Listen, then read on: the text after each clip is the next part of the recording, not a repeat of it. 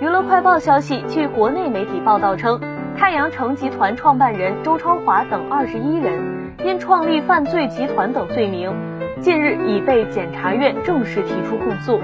倘若无人提出预审，法院将排期审讯。据悉，周超华的太阳城集团曾参与投资制作电影数十部，并与内地电影制作单位紧密合作，曾联合出品《红海行动》《扫毒》《杀破狼》等电影。在投资商业电影的同时，周超华还于二零一五年发起成立澳门影视制作文化协会，并担任协会会长。